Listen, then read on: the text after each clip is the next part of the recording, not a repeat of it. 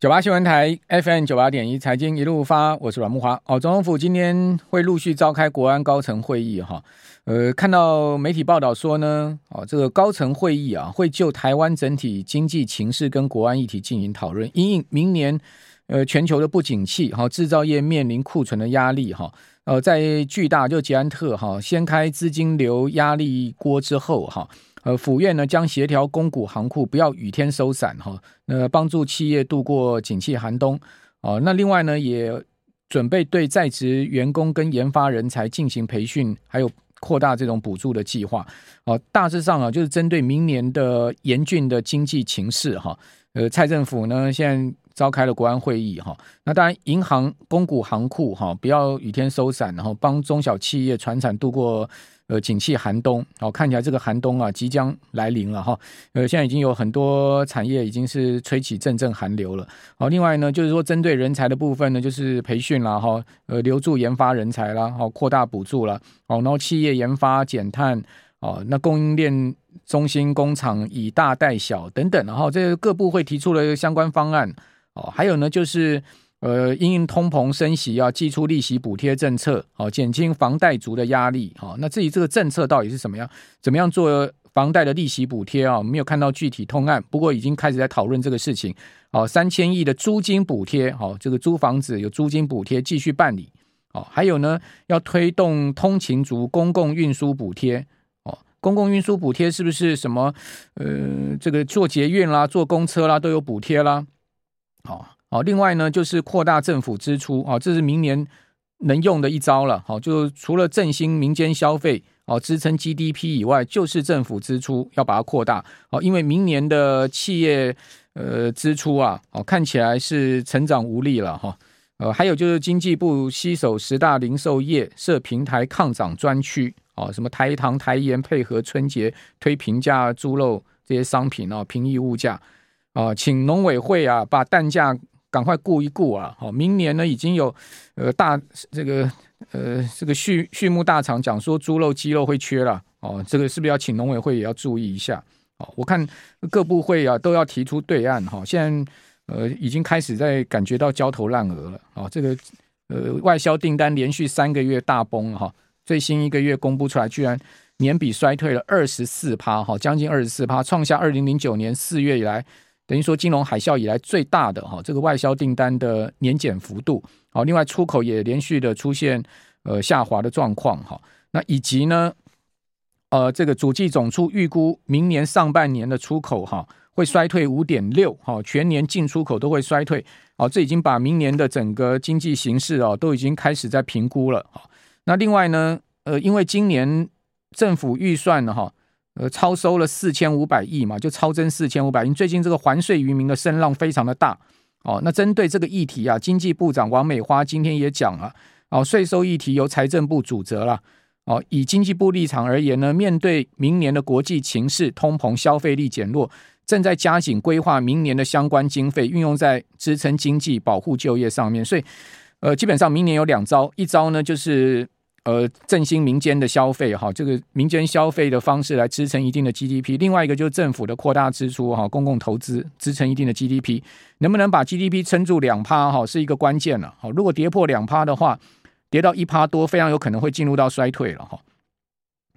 那另外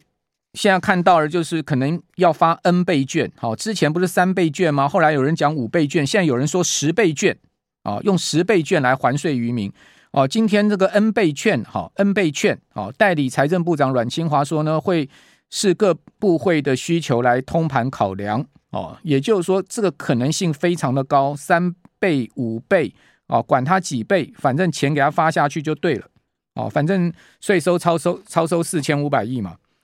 哦，那今天的台股成交值居然缩减到一千一百二十一亿，哈，这个创下两年半来的新低量。哦，这到底怎么回事？好，我们赶快来请教统一期货的卢玉恒分析师。啊，玉恒你好，大哥好，啊，各位投资朋友大家好。今天的期货更可怕哈，成交口数居然只有三万五千口，这个不是月期权结算转仓哈，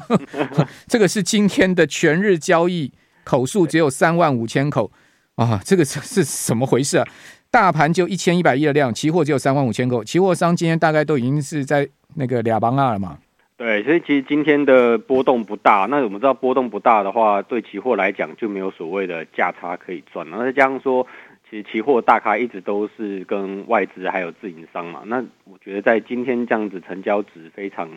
呃差价差非常小的一个状况下，外资又去过圣诞节哦，所以我觉得今天的行情非常非常小，也算是最近。这一两个礼一两个月以来最小的一个状况，那所以说在今天的不管是现货还是期货，都可以看到说成交量能的一个急动。那其实，在圣诞节行情往往都是这样子啊，就是外资不在嘛，然后内资顾家撑盘。但是其实以往圣诞节就是从呃十二月二十四号开始到过年这段期，到这个新历年的这个一月一号这边啊。呃，其实以往都是上涨的机会比较多啊，就大概有七八成的机会都是走一个上涨，也就是没有量哦，但是呢，呃，也不太会跌哦，大概就是往上涨。但是其实从这边看出来说，呃，我们再进一步统计，就是如果这个圣诞老公公没有来啊，就是圣诞节行情没有的话，嗯、其实一月是几乎我就通都会是走一个下跌的状况。那我们今年过年又特别快，一月中就过年了。所以我觉得，其实在今年的这个圣诞节行情，大家特别去留意。如果圣诞节行情，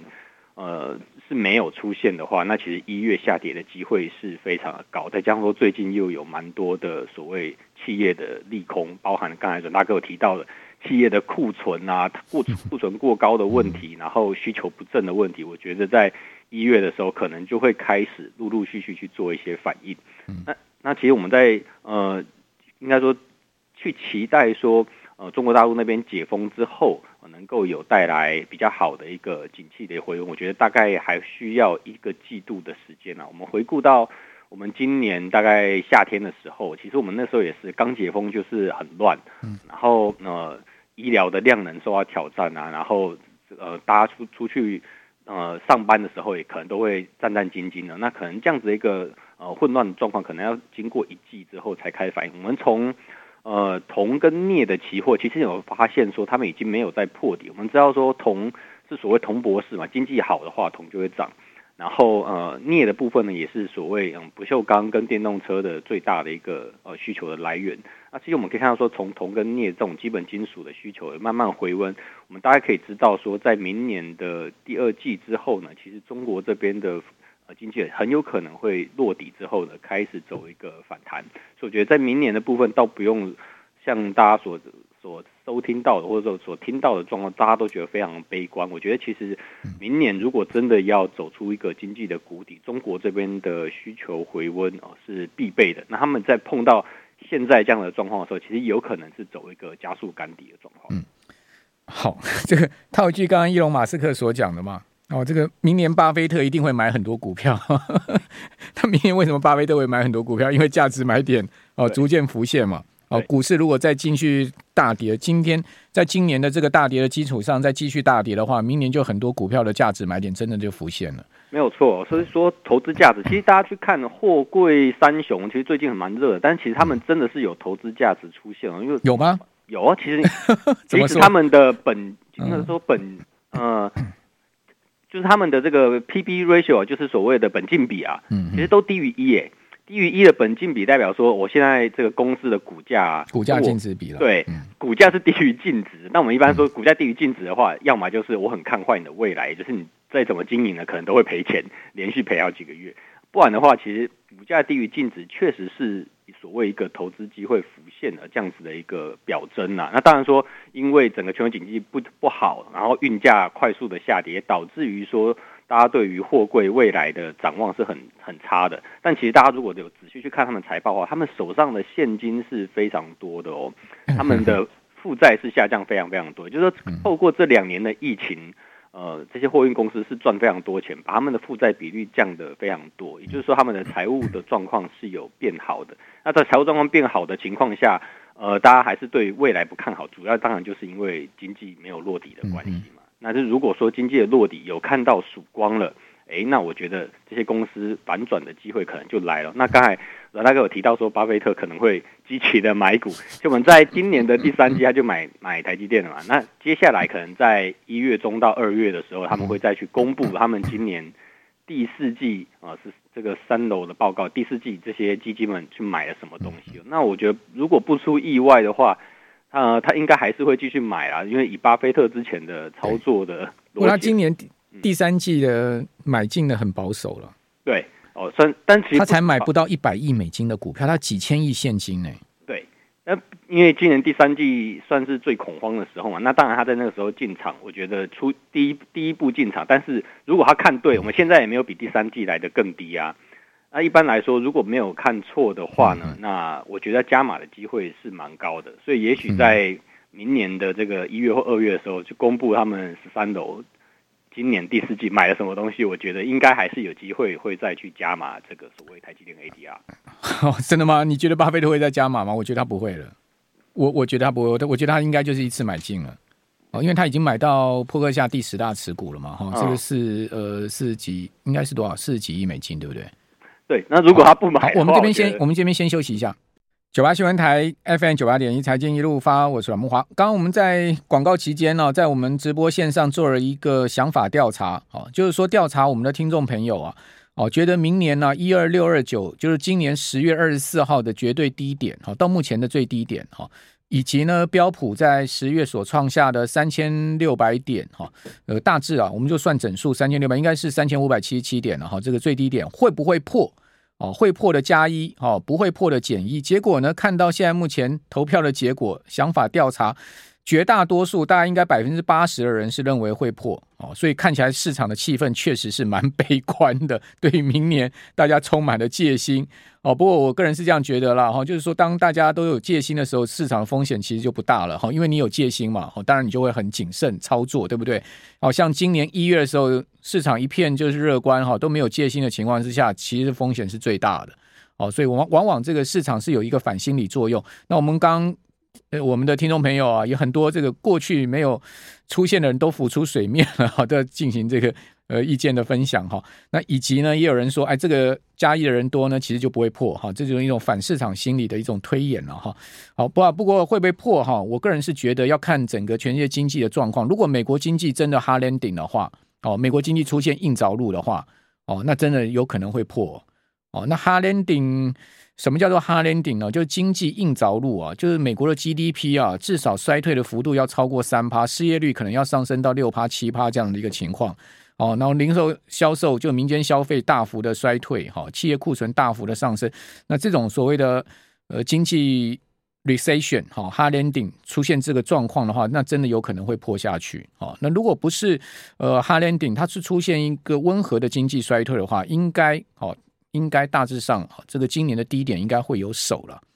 那就要看明年的经济形态是什么，好，以及企业获利呃衰退的状况哦，就整个企业的盈余的衰退的状况。伊隆马斯克也有讲了嘛，他最近特斯拉降价为什么要降价？他说因为在不景气的时候呢，呃，你要确保销售就要降价。他说呢，这时候公司就必须要牺牲利率，甚至会出现负利率。也就是说呢，他已经告诉市场，明年特斯拉某个时候可能会亏损，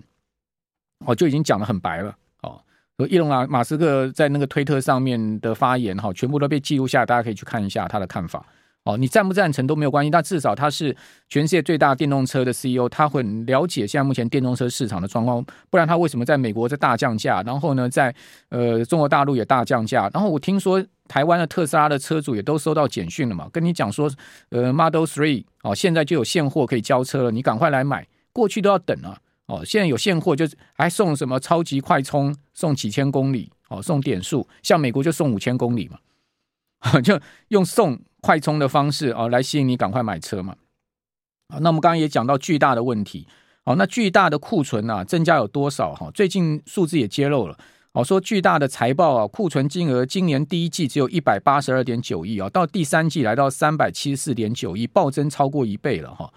哦所以这个巨大的库存其实就是脚踏车整体的问题。哦，那整体的问题呢，其实也不是只有自行车。哈，应该各行各业现在的状况是这样。据说电子五哥整体的库存也超过一兆嘛。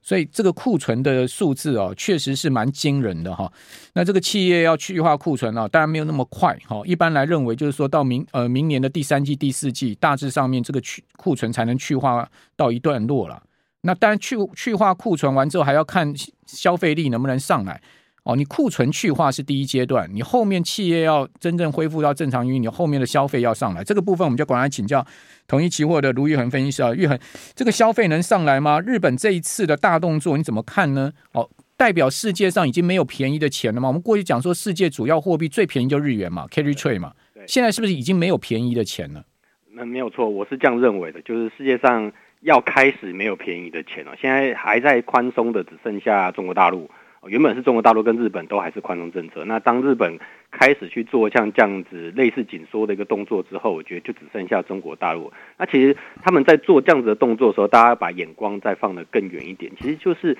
呃，我们知道美美债的最大的持有国跟第二大持有国其实就是中国跟日本，所以也就是他们其实是全世界最主要的一个融资方，也就是我们大家的钱其实基本上都从这边去从这边借出来的。所以当没有日本的这个。他退出这样的宽松措施，也就是没有这个 carry trade 可以去做的时候，大家去想一件事情，就是呃，所谓现金为王的时代是不是真的来了？然后资本资本禁足这件事情很有可能会开始去发生，也就是当大家各国央行开始去征求这个所谓的资本留在他们国家，他们会开始。呃，更积极的去做紧缩的一个动作，也就是说，我们原本都是可以去借钱来去做扩张，来去做扩厂，去做投资。但是现在呢，你最好是存钱，啊，不要去做扩厂，不要去做投资，你的钱就存下来，可能是呃最好的一个投资方式。因为我们可以看到说，你现在如果去银行去问。呃，定存如果是美元的话，其实大概都可以拿到三到五趴的一个定存利率，四趴了，大概四趴左右。对，现在是现在大概四趴，因为美联储在十二月升完，大概是四点五左右嘛。嗯、那当然，它如果明年二月、三月再升的时候呢，呃，那可能就会到五 percent 哦。那在资本就有降本身这样子的一个利息的时候，你要再去投资的时候，这些东西其实就是所谓资本的机会成本，因为我要去投资，代表说我不要去。拿这个四趴五趴的定存利息，我要追求更高的这个投报率。那这样的话，市场对于股市的投报率要求就会更高。那投股市的投报率要求要怎么样更高呢？当然是一个就是企业要更赚钱，第二种就是企业虽然没有更赚钱，但是它的股价很便宜，那我才会愿意去投资。所以这个对股市来讲是很不好的一个信号。哦，所以在这样的背景下，呃，其实我们可以发现说，最近升息。呃，反应其实差不多。我们上个礼拜的 PCE 发布之后，其实啊，盘中的波动也没有到非常大，它上下都震荡一下之后呢，就没后面就没有趋势的一个行情。也就是说，其实升息的这一件事情，市场其实都已经反应差不多。但是我觉得接下来可能会开始去反映企业的获利的衰退这一块。也就是刚伦大哥所提到高库存这件事情，其实不只是在脚踏车，不只是在电动车，其实它是包含在我们。整个股市的各行各业里面，其实都有这样的问题，就是库存在我们的账上，应收账款在我们的账上，可是现金不在我们的账上。我应该要收到钱的，但是呢，诶，可能因为下游厂商这边库存堆积的问题，他必须要延长他的这个货款的一个时间。所以，我觉得明年大家在看财报的时候，要特别注意一件事情，就是他们这应收账款的问题有没有有没有变得很大，然后再来就是资金链会不会因为这样子的关系有有变得更脆弱。我们知道说资金链一旦断掉，对企业来讲是非常非常严重的事情。那这样可能就会，如刚才阮大哥所提到，呃，可能会有硬着陆这样子的状况发生。那如果硬真的硬着陆的话，呃，那其实就是我们今年的低点一二六八一一万两千六百多点，可能可能就不是呃真正的一个，可能就不是绝对低点，可能只是一个波段的相对低点而已。我觉得从这个呃库存还有资金链的部分可以去做一个切入。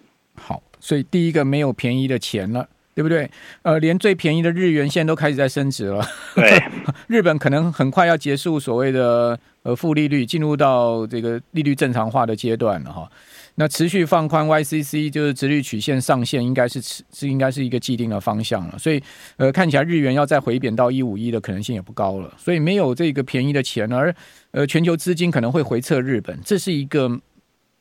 后面要。观察的一个进行式哦，为什么？因为日元一直升的话，哦，这个全世界 carry trade 的钱哦，不是只有日本人在借哦，全世界人都在借日元去做这个投资了哦，这个这个这个资本量很大，如果一旦都要去还回日元的话，哇，那这个呃后面的全世界各类资产的卖压会逐步浮现了，就有点像是日本在对全世界抽银根了。对啊，对，那我觉得这件事情呢，可能会在新的央行行长上任之后会更进、更加速的去实现，因为我们知道黑人东彦大概做到明年四月嘛，四月上任了。嗯，对对对，那他可能会在新的行长上任之后呢。OK，谢谢玉恒，谢谢。